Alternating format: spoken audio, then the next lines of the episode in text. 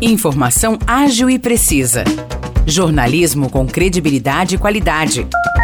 92 News. 92 News. O podcast do Jornal da 92.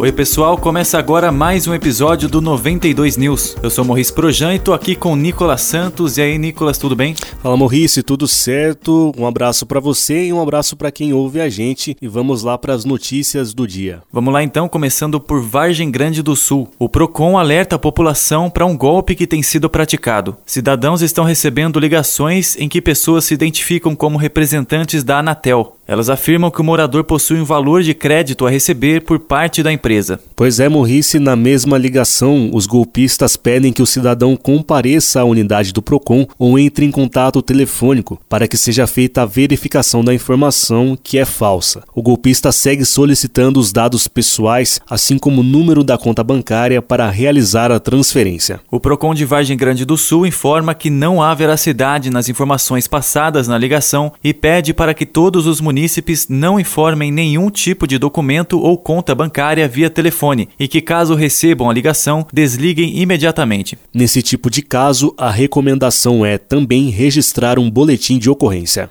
E agora uma notícia policial. A Delegacia de Investigações Gerais, a DIG de São João, prendeu na segunda-feira quatro suspeitos de tentar matar um homem em fevereiro deste ano.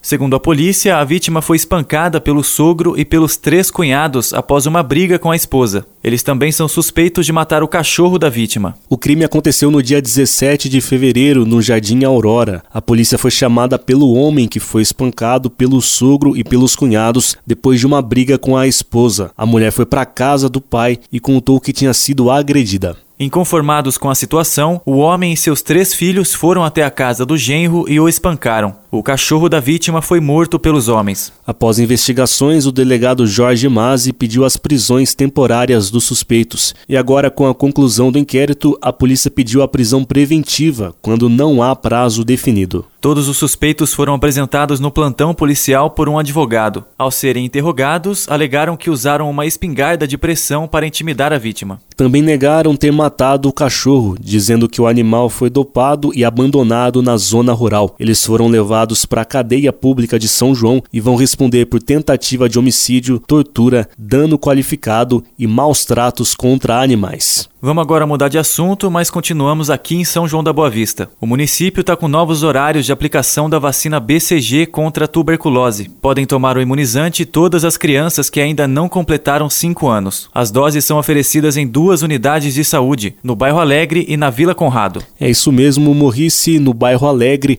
a aplicação é feita às terças-feiras, das sete e meia da manhã ao meio-dia e das duas às quatro e meia da tarde. A unidade fica na rua Deuclésio Ponciano da Silva, número 975. Já na Vila Conrado, a vacina é ofertada às sextas-feiras, das 7 às 11 horas da manhã e do meio-dia e meia às 4 e meia da tarde. O endereço é Rua Conselheiro Antônio Prado, número 476. A vacina começou a ser aplicada nos pacientes brasileiros em 1927. Então é isso por hoje, a gente fica por aqui. Se você quer ficar por dentro de mais detalhes das notícias que falamos e também de outras, é só conferir o jornal na íntegra no Facebook da 92 FM São João. Tem notícia também no site 92fmsãojoão.com.br. Valeu, Nicolas, valeu, pessoal, até logo. Obrigadão, Morrice, obrigado, pessoal, e até a próxima.